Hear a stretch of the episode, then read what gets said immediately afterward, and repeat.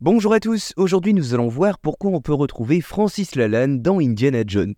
Oui, vous avez bien entendu, le chanteur aujourd'hui polémique Francis Lalanne a joué dans Indiana Jones, pas dans les films, mais dans la série Les Aventures du jeune Indiana Jones, et cela grâce à son frère René Manzor, je vous explique. Le frère de Francis Lalanne, qui se nomme René Lalanne, dit René Manzor, est auteur et metteur en scène dans le registre du fantastique et du suspense. Il a entre autres travaillé des deux côtés de l'Atlantique. En 1990, il présente au Festival de Cannes le film 3615 Code Père Noël, l'histoire d'un enfant seul dans une grande maison qui pose des pièges contre une menace extérieure dont le but de trouver un producteur. Le producteur américain John Hughes repère le film et produira un autre long métrage qui ressemble quelque peu à l'histoire inventée par René Manzor et qui se nomme Maman j'ai raté l'avion en novembre 1990 qui connaîtra un succès planétaire.